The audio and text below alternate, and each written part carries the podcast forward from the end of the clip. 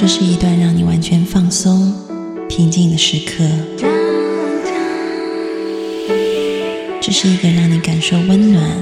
自在的原地。在当下，在这里，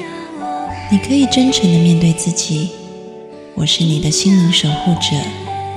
我是安安老师。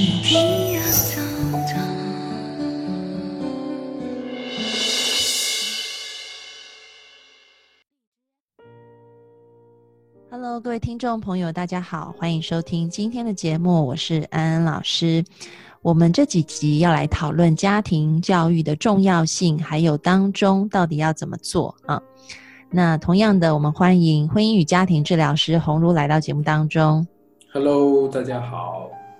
同时呢，我们要欢迎他目前也致力于打造家庭教育。我们欢迎王伟先生。Hello，大家好。嗯，在上一集的节目里面呢，我们提到了我们各自家庭，呃，我们从小遇见的一些状况。然后在节目的最后，王伟他抛出了一个问题，呃，同时也抛出了一个故事。这个故事是关于，呃，有一个可能在品性上面有一些偏差的孩子，他是如何导正的？那么导正的方法就是他去模仿，啊，就是大人，啊，一些正确的一些行为。那么在节目最后，我也抛出了一个问题，因为其实，在我的呃咨询个案里面，有一些是呃很成功的企业家，呃他们的孩子，然后那些企业家就会很气急败坏，你知道吗？就会说，就是我这么努力，我这么，他们真的是靠自己的努力，不是那种富二代啊，就是这种一代的，就是白手起家。然后打拼出自己的天下，然后生活的也很有纪律啊，然后也非常刻苦，也很努力，但是却发现自己的孩子就是畏畏缩缩的，就不能很努力啊。然后可能大学念一念，念到一半就不念了啊，等等的啊。他们也花了很多钱啊，然后又自己就气得半死这样子。呃，我就发现可能最需要咨询的是父母，他们觉得压力好大，为什么？他们没有办法让孩子跟他们一样。我做了一个家庭工作，其实我我关注的最关注的点，其实并不是说那个孩子他自己是否能够在学业里面能够获得好成绩啊，在社会上面是否能够找到一个很好的工作或者赚很多钱。就其实最主要的还是看这个年轻人，呃，他能不能去实现他自己的一种价值啊？因为我能看到很多很优秀的人，他实现价值，甚至他不是在当下，呃，会被认可的。因为我们现在。就讲一些老故事，我们也发现很多的一些很伟大的发明和创造，它甚至当时可能都是被整个社会排挤的，也有可能。所以，我们不在这个功利的这个层面去讨论这个东西的成功和失败。那怎么讲？就是变得，其实一个人的成长，它首先就是一件非常复杂的事情，它复杂到甚至你很难在其中去找出一些任何的规律的。然后，英国。就当代有个非常伟大的一个哲学家叫 Allen，我忘了他的全名，啊，他其实就是提出我们现代人有几个很谬误的观点。那个谬误观点，其中一个最害死我们的就是精英主义。精英主义的意思就是说，呃，我们会那个从那个结果去看那个过程，我们所做的东西什么是对的，什么错的。但实际上有很多人他成功。它具有很大部分的偶然性，那个偶然性可能是一个时代的偶然性，所以在我们去看待这件事情的时候，我能不能，我们能不能把一个年轻人他的成长看成一件非常复杂的事情？嗯，复杂就是说它是包含很多很多很多很多因素的，所以我会经常跟这些卡住的家长一起去探讨更多的这些可以影响这个小孩的成长的可能性，就是希望他们能从一种非常简单的这种是非对错。嗯，好坏的这种、这种、这种标准里面去释放出来，去看到一些更多的东西。但如果再进一步的去讲，上一节我们有提到过，其实很多家长他会很焦虑，因为他焦虑担心自己的成绩在学校，那个孩子在学校里面表现不好，将来在社会上面很难立足。其实这种焦虑，我们当然平常会劝他们不要焦虑，但实际上我们有没有想过，他的这种焦虑又是怎么来的呢？嗯，那有没有可能就是其实他们自己的生活里面也是非常没有安全感的？嗯啊，打个比方，像安安你刚才提到的，你妹妹去反对的一件事情，对吧？政府要拨出一个地方建一个呃公共住房，就是让那些收入并没有那么高，但是又需要住房人去住的时候，居然有另外一群人他是出来反对的。嗯你想想，这些家庭的家长，他是不是在面对一个很大的压力？就是他如果赚不了钱，他甚至连一个赚的不够多的钱，他甚至连一个容身之所都没有的话，那他怎么会在这个社会里面提供到一种安全的感觉？就很自然而然，当我们的这个社会里面有一些非常公益的这种、这种、这种标准在运作的时候，就必然会有一部分的人是生活在这种不安当中。即使那些已经在这个体系里面成功的人，他都会很不安的。那这边的这些小孩，就好像我们刚才讲到，他会感受到很多这些不安，所以他的注意力其实有些时候并不是真真正正的去享受他所学习的那些内容当中，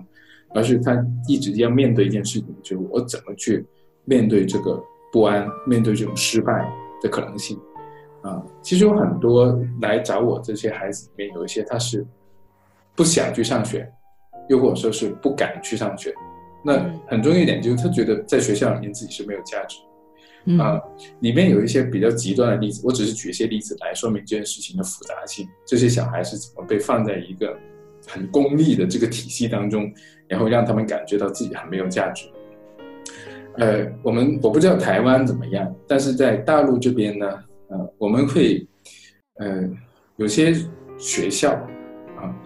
他他因为某些老师他的去教学和那个那个考试去拿高分的能力特别强。然后呢，就变成一些很抢手的老师，也会很受学校重视。但我们可以想象，其实每个学生跟老师之间都会有不同的匹配的程度的嘛。那有些学生可能会比较喜欢啊这样的老师这样的风格，有些学生可能会不太那么喜欢这个老师的风格。但是如果这个老师他对于学校来说是一个非常重要的去提升他们考试分数的一个人才的话，那仅仅在班上面有一两个同学不符合这个老师的这种教学风格，就很明显已经区分了。OK，你来学校读书就是要考高分了，考高分好，这个老师能考高分好，我们学校需要这样的老师。好的，这个小孩他不太适合这样的老师，那你自己想办法吧。就所以在整个事情当中，这个孩子他的独特性，他并不能在这个体系当中去被包容的时候，他不去上学是很正常？嗯所以，但但是，当家长就这些，其实在某种程度上面是被霸凌的小孩的家长，他也接受了一个观点，就是 OK，是我的孩子有问题的时候，你想想他们一家人处在一种怎样的气氛里面？就是非常低的气压，非常的批评，然后非常多的这种自我挫败的一种理念，在在在在打败他们自己。啊，我不知道我会不会讲的太复杂这个过程。那其实就是想说，嗯，我们整个社会它会有很多不同的利益的取向，同样是搞教育的，有一些他希望考高分，对吧？我们有这样的需要。有一些搞教育的，啊，那我们希望能够人发挥人的价值。啊，我记得安安你跟我提过，你在台湾认识一个，呃，校长他开了一个学校，就专门收了一些被学校踢出来的学生的，啊，去去教他们找到自己价值。所以。可能我们要思考一个更更大一点的问题，就是我们所讲的那个教育啊，到底我们要给孩子什么？是教会他们在这个弱肉强食的社会里面去力争上游，去赢过别人啊，还是说我们在这样的一种呃，那么我觉得稍微有点野蛮的这种生存法则当中，他能够保持自己的一份冷静和清醒，知道自己为什么要坚持什么东西，为什么要放弃某些东西？啊，这这这可能是我们主要要去想一个更复杂的一个东西，这是这是我想提的，就就变得在我的工作当中就会根据这些个案，我跟他们会探讨的东西会很多，啊，因为每个人他有些时候他内在的一些价值，他是其实是很难被改变的，但这些内在的价值，如果他跟外在的这些功利的标准产生一个冲突的时候，他就会很困惑，啊，通常就是这个时候他会来找到我们去谈这些事情。我们以前传统的文化的话，着重的话，其实就是讲一个人啊，他怎么在精神上可以做到真正的独立和自由。嗯，那这一些东西的话，其实是要有一些，呃呃，过了这个年龄段，我们一般是在孩子大概过了青春期之后，古人就会开始进行一些真正的，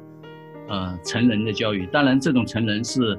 让一个人他可以具有独立生活，跟在精神上可以变得更独立的一个教育。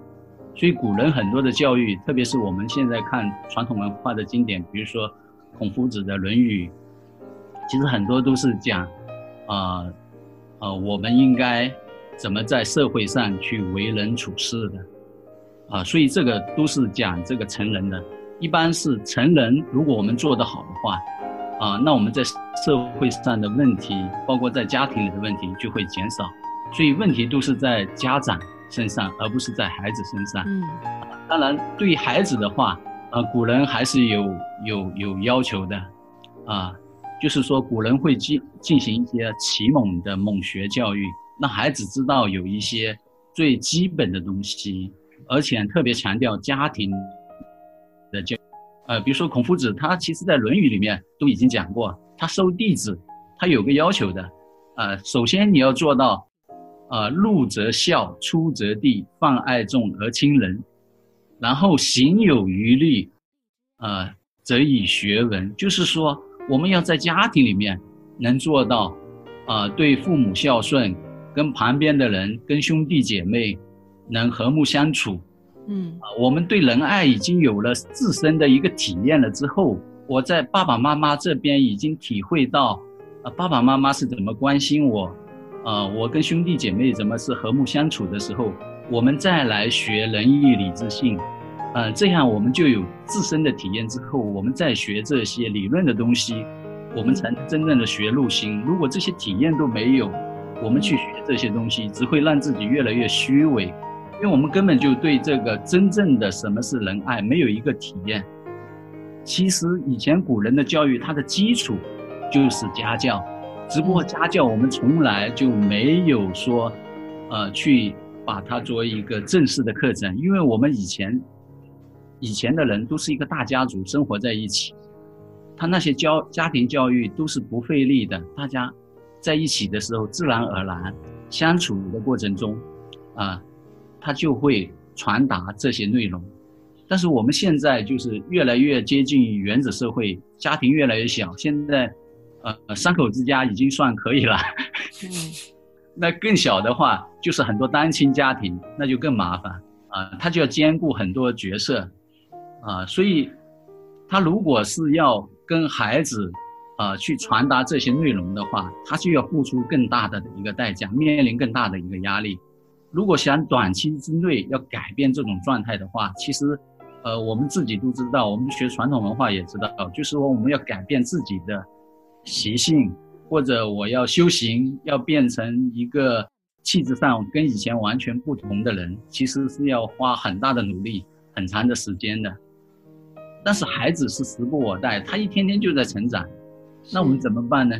嗯，啊，所以古人的话，他有一个顺其自然的家庭教育，但是我们现在是断了这一块，啊，所以如果有一个方法。啊，或者说有一些协助提供给家庭的话，那父母相对来讲，他就知道一个方向，啊，他就可以缓解啊孩子们的焦虑或者自身的一个焦虑。所以很多时候其实是一个沟通问题，父母是知道，啊，我是要爱孩子的，我希望帮助到孩子，啊，但是他如果没有认识到，哎，我自身的情绪都很焦虑，啊，或者孩子的问题是在哪里的话。啊，他这样的传达，啊的时候，他就会出问题。他，他就像前面讲的样的，他传达给孩子的不是一个正确的理念了，而是传达给孩子一个焦虑或者一个排斥。那孩子在家庭里面都没办法感受到一个关爱或者关照的话，在学校里更不可能了，因为学校里他毕竟还是相对来讲比家庭是更接近于社会的一个组织吧。第二，老师他要照顾很多孩子，他不可能说是每一个方面，呃，他都可以照顾到一个孩子的心灵的各个方面，所以我们不能把这个责任推给学校，呃，或者推给社会，其实应该回到家庭里面，因为我们父母才对自己的孩子是最清楚的，知道孩子需要什么，啊，我们可以清楚的了解他感受是什么。其实我们要倾听他的需要，那我们就知道啊怎么去帮助他。但是我们父母往往是在哪里呢？我们父母本身很焦虑，就像红炉讲那样的，自身因为社会的问题，因为自身的问题，他就会很焦虑。他传达的时候，他就是说，他就会受这种焦虑的情绪的影响，他就没办法帮到孩子。我最近有两个朋友。然后，其实他们真的是非常努力的做好妈妈的角色。他们大概是我看过，我觉得就是如果妈妈努力指数的排名，他们就是排前两位的那种。有一个就是他每天早上都帮孩子做便当，而且那个便当是会捏出各式各样那种卡通形状，你知道那个很难呢。就是我们平常做做完饭放进去就已经不错了，对不对？嗯。他说去学校小孩子打开便当会互相。就是同学会说哇，哇，我好肯定好羡慕啊，对吧？对，所以他为了让他的孩子觉得，就是有一种很幸福的感觉，他每天就是很早起去做便当，而且他不是家庭主妇，他也有工作。然后呃，这个只是一点啊，就是说他为他孩子的付出，那还有太多太多。我就看到我这其中一个朋友，然后另外一个朋友也是一样，就是。嗯，很少青春期的孩子会跟妈妈无话不谈。那我这个朋友就是这样，他的孩子跟他真的是无话不谈，但是呢，就是相爱相杀的很厉害。就 比如说，孩子会传简讯给他，就说：“你今天去逛街没有叫我，我就再也不要理你了。”然后他妈妈可能就会很紧张，不知所措。然后就会安抚他，但是这个呃孩子可能就会越来脾气越大，就是他就会讲一些非常嗯就是伤人的话去伤他妈妈这样子。那这两个朋友最近都跟我透露说，他们觉得自己好没有价值，就是他觉得他们已经作为一个好妈妈，能做到所有事情都做了。他们觉得他们的孩子应该是世界上最幸福的孩子才对，嗯，因为所有孩子想要的需求他都满足了。但为什么孩子会这样对他们？就是很忤逆啊，会常常说一些很伤他们的话，然后可能也跟红茹讲的，嗯，很类似，就是孩子不愿意去上课，他们就觉得说我们已经已经做的这么好了，为什么孩子还是这样？他们就对自己有非常多的批判跟无力感。然后我身为他们的朋友，我当然是看到也很心疼，但是我也发现有一点，就是因为他们是就是公认的好母亲，所以他们也到处去学习家庭教育的课，他们也很认真的上，所以他们也是尽量都是用鼓励啊、赞美的。但是我觉得有时候你可能对孩子做的太多太多，反而孩子会跟我说，他就说，其实跟妈妈在一起压力很大。然后我说啊，为什么这样讲？他就说，嗯，因为妈妈就太关心我们了。但是如果跟爸爸在一起，就会比较舒服，因为爸爸不会太理我们。所以其实妈妈很可怜，你知道吗？做爸爸没在干嘛，但是反而孩子比较想要跟爸爸在一起，就是觉得比较轻松。然后妈妈已经尽可能做所有的事情。真的是把孩子伺候的跟皇上一样，但是孩子觉得跟妈妈在一起会有压力，但是他们又喜欢跟妈妈在一起，因为跟妈妈在一起很亲密嘛，跟母亲的关系这样，而且被照顾的很好啊，所以对，而且母亲永远都在讲 please 他们的话，比如说你好棒哦，对，就是最欣赏你，然后没有关系，就下一次会更好，但是孩子就会觉得说。哦，这种好受不了，跟他在一起压力好大，所以就是相爱相杀的特别厉害。呃，我刚才不是说嘛，就是说其实这是一个很复杂的东西。那复杂的东西，在复杂的地方，其中一个就是那个我我们经常去学一些正确的道理和知识，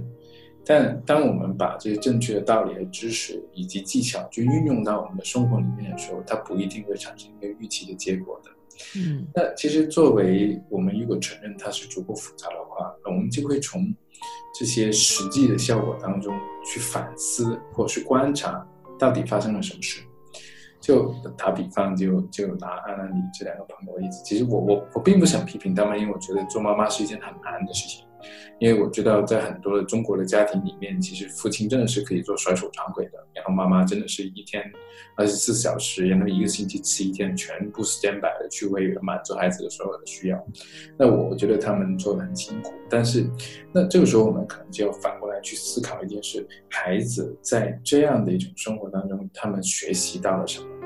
嗯啊，因为这个学习，它不是说你跟他讲一个道理和讲一些什么叫正确。就就 OK 的。我们人很有意思，我们呃很多时候我们的行为是是是根据我们实际的个人的体验去构建出来一去一个我们觉得正确的东西的啊。就专家跟你讲的东西可能是专家的东西，但你实际上在你的生活里面，那孩子可能就感受到哦，无论我怎么样发脾气，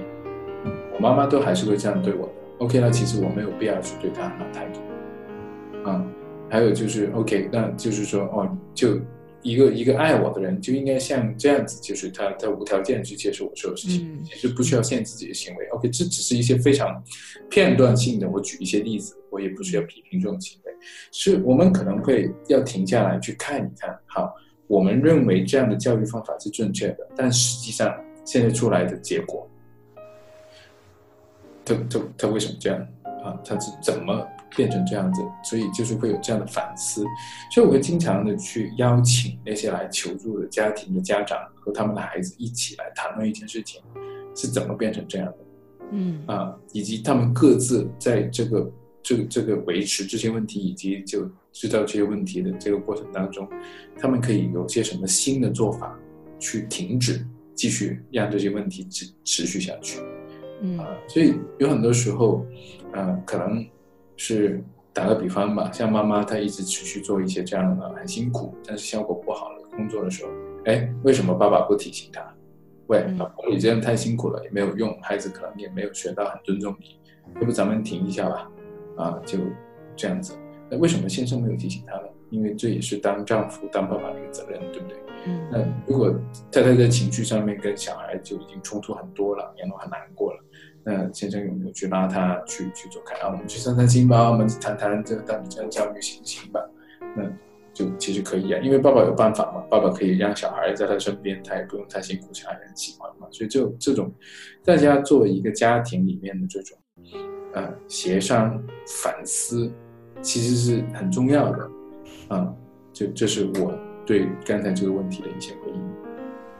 然后回应一下红茹啊，就是我前几天去听那个嗯杰弗瑞萨德博士的演讲，他是目前 Milton Erickson 这个催眠体系里面就是最他是创会的理事长，然后又是目前应该是最高最高等级的这个催眠师哈。啊，他现在还是那个美国的那个婚姻家庭教育协会的主席。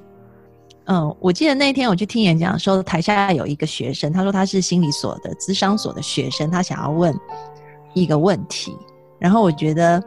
呃，萨德博士他回答的非常有趣，因为那个这个小不能说小朋友，这个年轻人他就说，嗯，您可不可以给我们一些规则？就是，